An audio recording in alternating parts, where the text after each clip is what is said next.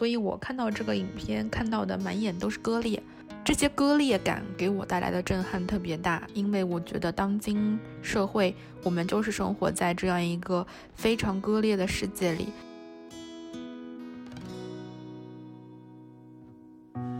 偏偏秉烛夜游，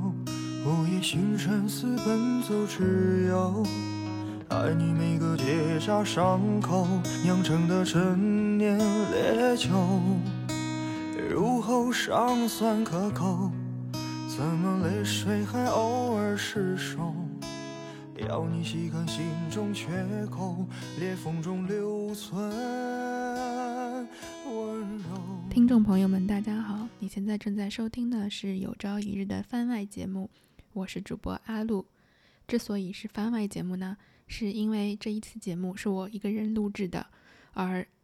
就是我一个人录制的原因，是因为这是一期非常即兴的节目。因为我在呃上个礼拜嗯看了《八佰》这部电影之后，觉得受到了内心受到了非常大的震动，所以我想用一期节目来跟大家聊一聊这部电影和我在其中看到以及想到的一些更深更远的问题。嗯，《八佰》这部电影，我相信大家，呃，不论是从影评，还是从电影的介绍，还是实际观影，都已经有所了解了。那我在今天的这个节目里面，就简单的对淞沪会战这个战争的背景，嗯，做一个非常简单的呃铺垫。因为在我看《八佰》这部电影的时候，其实我当时心中最大的一个疑问就是，那他们这些烈士们守仓库，它的战略意义是什么？当时其实这个点。嗯，在我没有一个很好的历史背景的情况下，在看电影的情况下，嗯，其实是不太不太清晰。呃，后来我通过自己的这个对电影的理解和后来看的一些资料，那我明白了他的这个战争的，就这一场战争的战略意义，主要是，嗯，首先是掩护这个大部队的撤退，那么其次。呃，也也应该说是更重要的是，呃，这个国际盟会即将召开，蒋政府想要寻求呃欧美列强的支持，所以呃，临近九国公约签字会议召开的时候，在各国代表都齐聚比利时的时候，蒋政府需要希望通过没有放弃上海的这一个孤军奋战的这一幕，向全世界表信心。争取能够争得世界列强的同情，然后让这些强国来介入调停，从他们守这个仓库、坚守仓库四天到最后撤兵。那撤兵的原因从呃两个方面，第一是他呃这个英租界感受到了压力，因为当时这个战争现场已经越演越烈，然后日军也有一些跨界的行为，越来越就是对租界的界限，嗯的安全。没有那么严格的去遵守了，那么公共租界，呃，英租界的这些呃人，当时就是感受到压力非常大，非常担心，就是说会危及到他们自己的生命安全，所以租界当局就通过外交途径，当时找到了当时的这个中央政府，要求从人道立场撤下孤军，然后蒋政府就呃下令撤军了，那么谢晋元也就是得到军令之后就。呃，命令这些将士们要撤退，撤到租界内去。那这是一方面，另外一方面呢，是蒋政府当时就像电影里面演到的那样，会议延期，欧美列强国家的这个态度的口风也已经探到了。那再继续演下去，就是说，呃，给世界的这场。表演，那这个其实是一个非常不人道的呃形容方式吧，已经没有意义了。那所以在这个时候，那我们就认为是可以撤军了。嗯，撤军之后，这些嗯四百多将士撤进了英租界。英军原本是同意了蒋政府说，这些将士呃撤到英租界之后，他们会掩护撤退，并且确保这些孤军最后会和其他军队会合。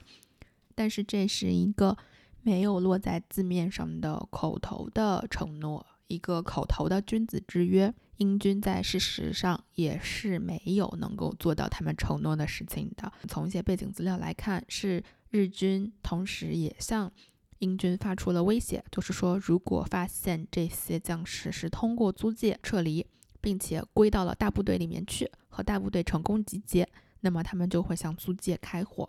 那英国为了不不就不把自己趟到中日这趟浑水当中去，所以他在这些将士缴械之后，就把他们带到了一个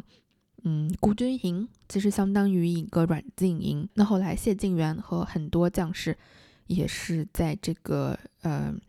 孤军营当中度过了非常漫长的时光。那嗯，这大概就是一个整体的战争上面的背景吧。抛开电影里面本身一些非常打动人、非常煽情的这些剧情之外，还有就是抛开我们不去讲它对历史的改编有多少，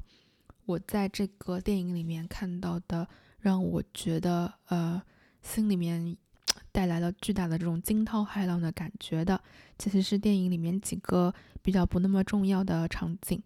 就是当日本人的炸弹从天而降，打到了租界的路人，就有外国人在街上开始嘶声大喊，喊的那句话应该是，呃，civilians are hit，civilians are hit，喊了两遍，这个该翻译成什么呢？就是有公民被打到了。呃，普通人被轰炸到了，在我心里就是有一种，可能是怒火。那之前在苏州河对岸的那些炸弹落到了那么多人身上，他们是什么呢？不是公民吗？啊，只有租界里面的，不论是华人还是外国人，就是只有租界里面的人才是命吗？然后是有这么一段，呃，对面的炮火声正响的时候，在租界的这一侧，应该是有四位太太们，他们在打麻将。他们在麻将桌上，嗯，就是闲聊的时候说，外面都打成这样了。其中一位太太跟另外一位太太说：“你们家的那个房子怎么样？”就是说，嗯，他们家应该是在租界之外，嗯，是有房产的。那另外又有一位太太就加入了这个话题，说：“人家的房子是在法租界，嗯，法租界肯定没事的。”这些画面的描述的叙述，包括，嗯，导演应该给了，就是说一个非常整体的镜头，照了。呃，苏州河这一面租界这一侧灯火，呃，灯火通明，然后镜头拉远，看到整个上海，看到租界的另外一边，就是苏州河的另外一边是黑暗的、死寂的。然后他那个台词应该也配了，是说一边是天堂，一边是地狱，一条苏州河把两个世界割裂开来，一边是。呃，普通的平民呢，或者我们可以说是底层老百姓的。其实我不觉得光是底层，可能就是普通人的世界。另外一边是可能是中产以上的。在电影的那个时代，我相信它描绘的是精英社会。但是落到我们今天这个社会，我觉得可以扩展到精英及中产。就是我们生活在两个割裂的世界里面，这两个世界好像。嗯，虽然可以互相看到，但是却不实际重叠，并且似乎我们都觉得对方的生活和我们不那么相关。所以在这个战斗当中，就有一段话，我忘记是哪个将军，呃，跟其他的人在喊说：“我们出去就是为了叫醒他们。”他这个“他们”指的就是苏州河对面的这些人，租界里面的这些人。里面这些人有谁呢？有。当时的华人界的权贵，那在他们手里面可能掌握着金钱和权力，然后有外国人，包括有很多呃外国媒体的摄影师和记者，那我们也可以把他们看作是呃这个国外列强的喉舌，嗯，我也不能说喉舌，应该是在中国的眼睛，就是这正好契合了，就是说蒋政府想让呃西方列强看到。这个四行仓库坚守的这个战况，然后让他们呃能够心生同情，然后出面调节。那当时的士兵也在希望对方对面的权贵、有权力、有金钱的人能够参与到战争中来，或者是以其他的一些形式参与到战争中来，包括希望对岸的欧洲人能看到。那这些欧洲人能看到，他们能拍下来，能放到欧洲的新闻上面去。这就是这个战争的非常大的意义。当年在租界有一个著名的美国的记者，他说这场战争就像是塞纳河上正在进行的凡尔登战役，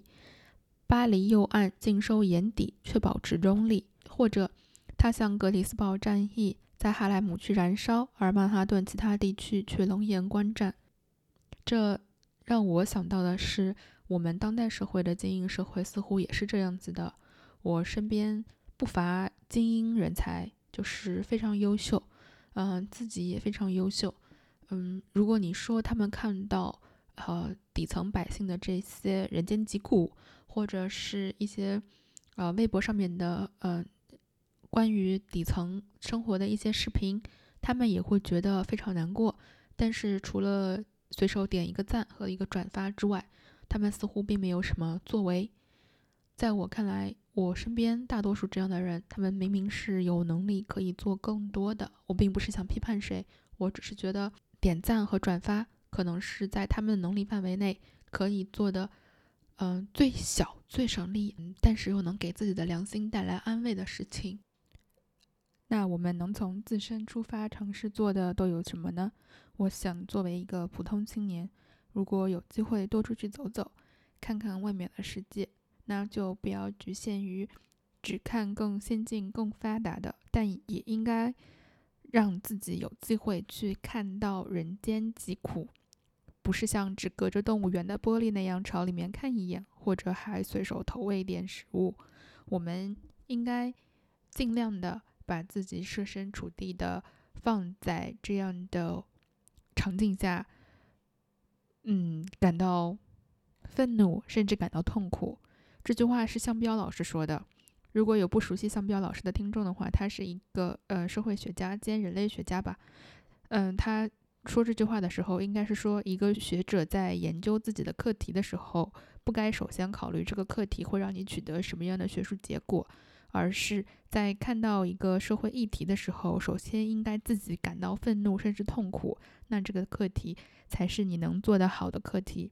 那我觉得，这是我们作为一个良好公民的起点，就是看到很多人间事的时候，会感到痛苦和愤怒，是为他人而感到痛苦，然后有序的，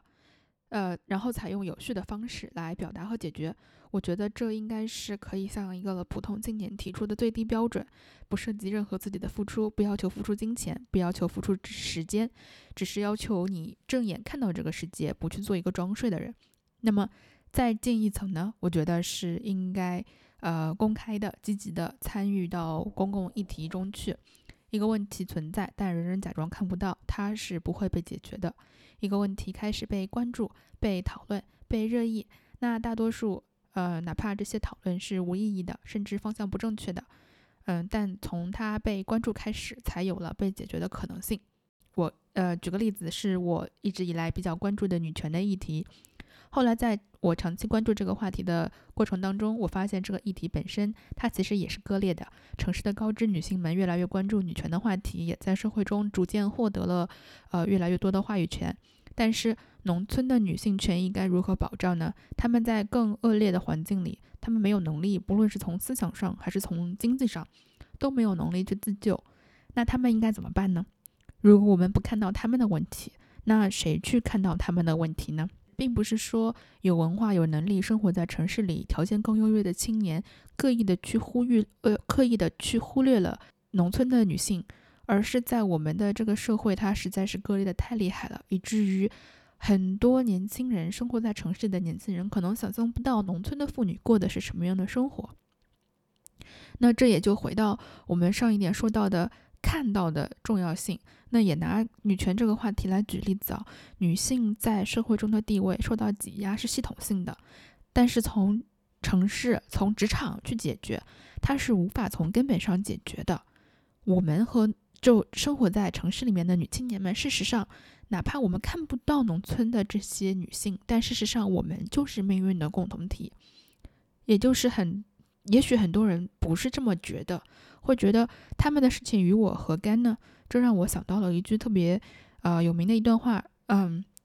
当他们屠杀犹太人时，我没有作声，因为我不是犹太人；当他们屠杀基督徒时，我没有作声，因为我不是基督徒；当他们来抓共产党人时，我保持沉默，因为我不是共产党人。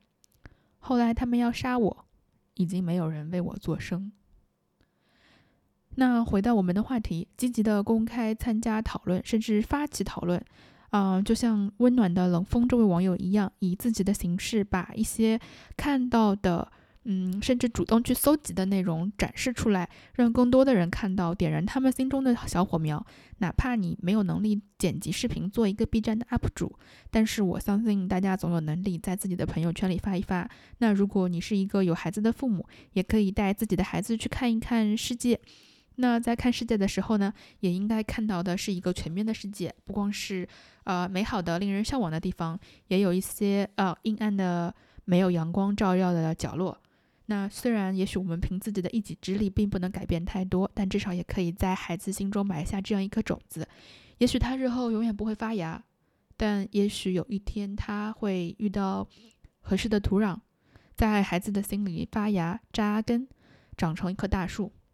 当今我当今社会大多数的年轻父母呈现出来的就是一种我们你追我赶拼命的赛跑，谁都希望能比别人多跑一步，跑得更高更远，站在更高的阶级上面去爬上去，别掉下来。然后我们，嗯，实际的生活状态呢，就是像苏州河里，呃，就是像八佰里面苏州河租界那一边的人，我们都想挤破头，挤破那个铁丝网。把自己的证件递进铁铁丝网里去，让这个网向自己打开，自己进去，都希望没有这些资格的人不要挤进来，并且在挤进来之后，隔岸观火，看着那些底层受苦受难的人，认为是他们自己不努力。那么，做一个精致的利己主义者有错吗？我想引用协和医学院校长在毕业生的毕业典礼上的一小段话，他是这么说的。现在所谓的精致利己主义者，就是把那点儿聪明的才智太用在自己身上，考虑个人得失，争取个人利益，用智过多。就在旁边协和医学院二号楼，顾颉刚先生的骨架立在那里，你们应该去瞻仰。顾先生一生学问贡献社会之后，又以其生命最后的存在奉献了医学。你们协和的毕业生，一定不要在顾虑自己上太过用心。你们应当是小智考虑学科，中智考虑行业，大智考虑社会和人类的前程。毕业之际，给大家一点叮嘱，那就是志远、厚德、才胜是成就知识分子的三大品性。志远不是志大，志大和才疏如果在一起，那就是社会之害。志远是价值取向，是能够穿越世俗、穿透红尘，引导人生价值观。德厚，有其厚才稳固，才极其高；才盛，知识分子无其能者，无以济世。而协和的校训就是“科学即人道”。那同样的，像协和医学院的校长一样，嗯，钱理群先生也说过一段。嗯，有些类似的话吧。钱理群先生是北大著名的学者和教授，维基百科称他是上世纪八十年代以来最具有代表性的人文学者之一，是老北大精神的传承者。他在他的一篇文章叫做《大学里的绝对精致利己主义者》当中提到了这样一段话，他说：“呃，高校是不是越来越以就业为中心？”那是不是与教育无关、与就业无关的东西就进不了大学教育了呢？在这当中，他还提出了自己在呃一个会议上面曾经被邀请介绍，在大学里讲鲁迅课是怎样有利于学生求职的。他当时听了目瞪口呆，然后他说，可能当时提问的人也会被别人问到，说你这个课和就业有什么关系吗？有关系，我来听；没关系，我不来。在当今社会的严峻考验之下，就出现了很多这样的论调，所以他也提出了一个问题，那就是大学究竟要培养什么样的尖子人才？他在这篇文章里面有写到，说自己接触到的一个学生，那这个学生对他一直都是啊，不光光是吹捧，而且吹捧的很在点子上，让钱先生非常开心，一直到。嗯，他们好感日与俱增之后，这位学生问他要了一封推荐信，但从此之后，这位学生再也没有来呃理过钱教授。钱教授明白了，他们之前所有的来往都是这个学生的投资。然后他在这个里面非常可爱的写到说，呃，他所做的一切都是合理合法，我能批评他吗？我能发脾气吗？我发脾气显得我小气。一个学生请你帮忙，有什么不可以？这个学生有水平啊，但他同时又提到说自己有苦难言，说今天北大培养出来一部分尖子生，就是这样的人才，是体制所欢迎的，迎合体制的，高效的，高智商的。可怕就可怕在这里，这种精致的高水平的励志主义者，似乎正在被我们培养成接班人。这是我们的实用主义、实力主义、虚无主义的教育培养出来的，是我们弊端重重的中小学教育、大学教育的结果。这是我们培养出来的社会的罂粟花。这里面钱先生写了这样一段话，让我非常感动。他说：“问题的要害是在于没有信仰，没有超越一己私利的大关怀、大悲悯、责任感和承担意识，就必然会将个人的私欲作为唯一的追求和目标。这些人很聪明。”却恰恰会聪明反被聪明误，而这样的人，如果一旦掌握了权力，其对国家民族的损害是超过那些昏官的。而我们北大大学教育、北大教育培养出这样的尖子人才，不仅仅是失职，是对未来国家民族不可预计的危害。从根本上来说，是犯罪。我觉得钱先生这段话为什么能语惊四座呢？因为他太切中要害了。讲到这里呢，我突然想讲一个我特别喜欢的陈丹青老师的故事，也就是陈丹青老师从清华辞职的故事。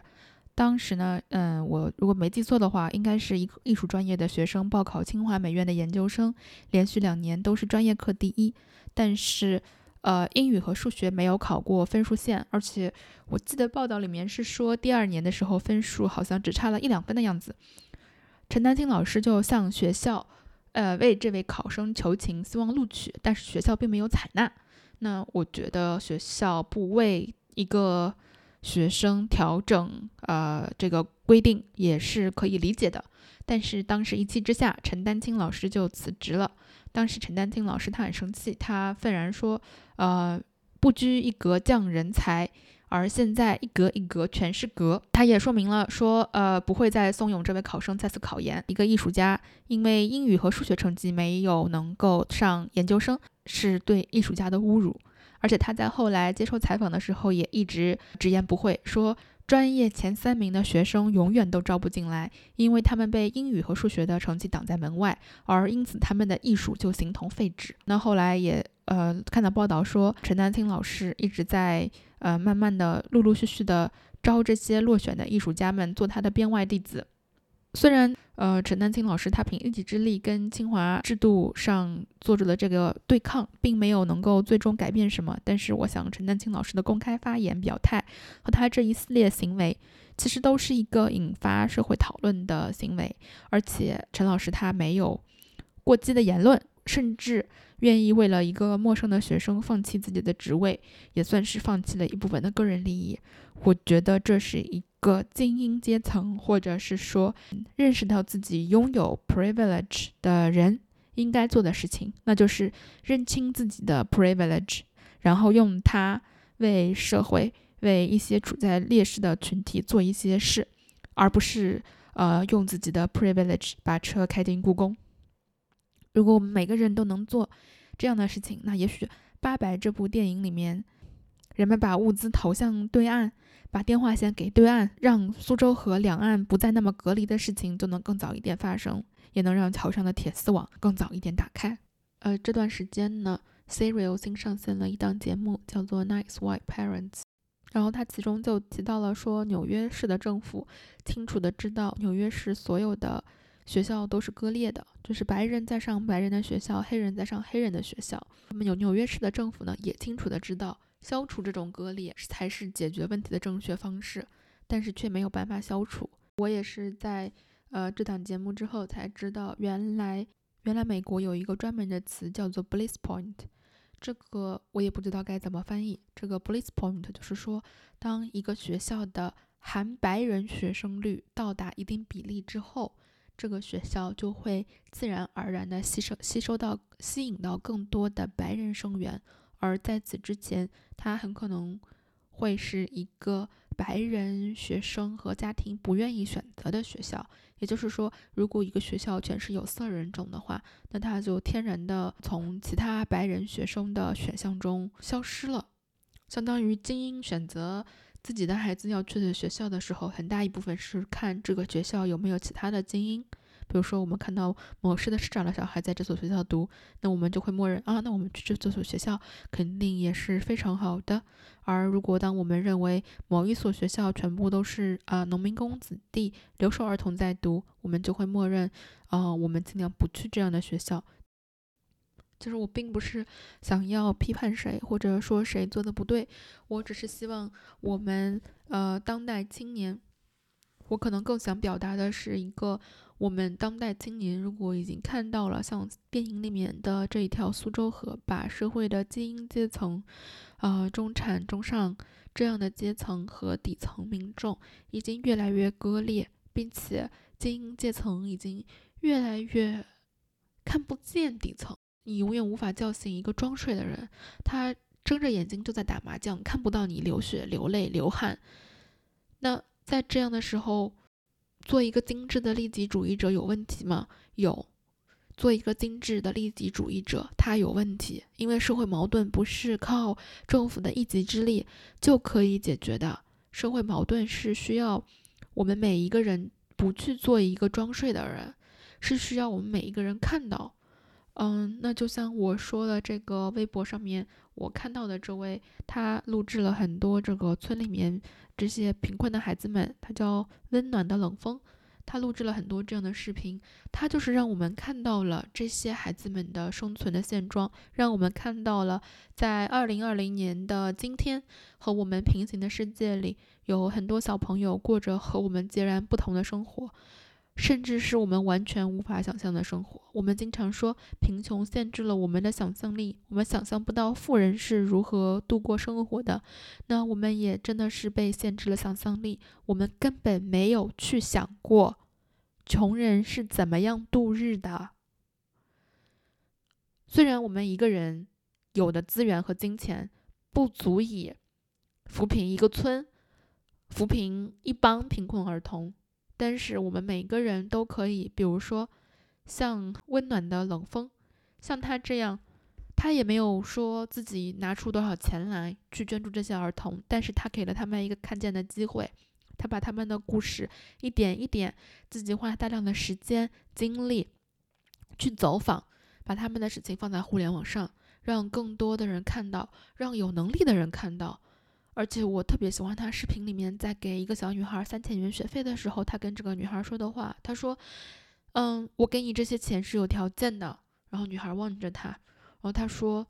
等你以后读了书，就是如果你有能力，并且你有呃足够的钱生活，还有一些余钱的时候，答应我，你也去帮助和你一样贫困但是想读书的孩子，好吗？”嗯，有能力参与公共议题和有意愿参与公共议题是两回事。我们大多数人，嗯，我的一个不完全观察，在目前的现状，都是在说起来的时候都觉得啊，真的好可怜，好同情，嗯，真的确实太感动了。然后会看在看到这样的视频的时候，哭得泣不成声。但是不要忘了，如果你是嗯小康家庭、中产阶级，甚至。我觉得中产本身就是积极公民的最好的土壤，因为中产的这样的人群，他们接受了良好的教育，并且有基本的常识和正确的价值观，能够明辨是非。明明就是投入到社会话题当中去，参与公共议题的最好的力量啊，而不是在 LV 排队买包的最好的力量啊，难道不是吗？我们，我现在觉得。我觉得，嗯，网络上面这两年最流行的一句话说，很多问题就这么解决了。一句是关你屁事，一句是关我屁事。这仿佛是我们当代青年非常原子化的生活状态的一种写照。但是我，嗯，之所以在此费这么多口舌，就是希望，但凡能够听到这一次节目的听众，都不要抱有这样的心态，而要抱着，啊，我，而应该抱着。呃，我能做什么，我就在自己的能力上尽量的多做一些什么。如果每一个人都能有这样的想法，大家都想着在自己的能力上多做一些什么，那这个力量就会变得无穷大。我们不要光想着把自己的孩子送到更好的学校，让自己能上跃到更好的阶层去。我们应该记住的是，一个国家是一个整体，就像电影里面拍摄的一样。如果守仓库的这个军队沦陷了，那上海其实也就沦陷了。我们看着的不是别人的故事，我们看着的就是自己的故事，难道不是吗？如果我们刚好有能力或者运气，拥有的比别人稍微多一点，比如说我们能在吃饱穿暖之余还有闲钱。或者说比大多数人多读了一点书，又或者说比大多数人多走了点路，看过更多的山，有了更多的见识，那我们就应该知道，拥有更多就意味着自己应该把拥有的这些东西更好的给出去。您刚刚收听的是有朝一日的番外节目。如果你喜欢我们的节目，欢迎您在各个播客平台上订阅《有朝一日》。谢谢收听，再见。I'm in you, so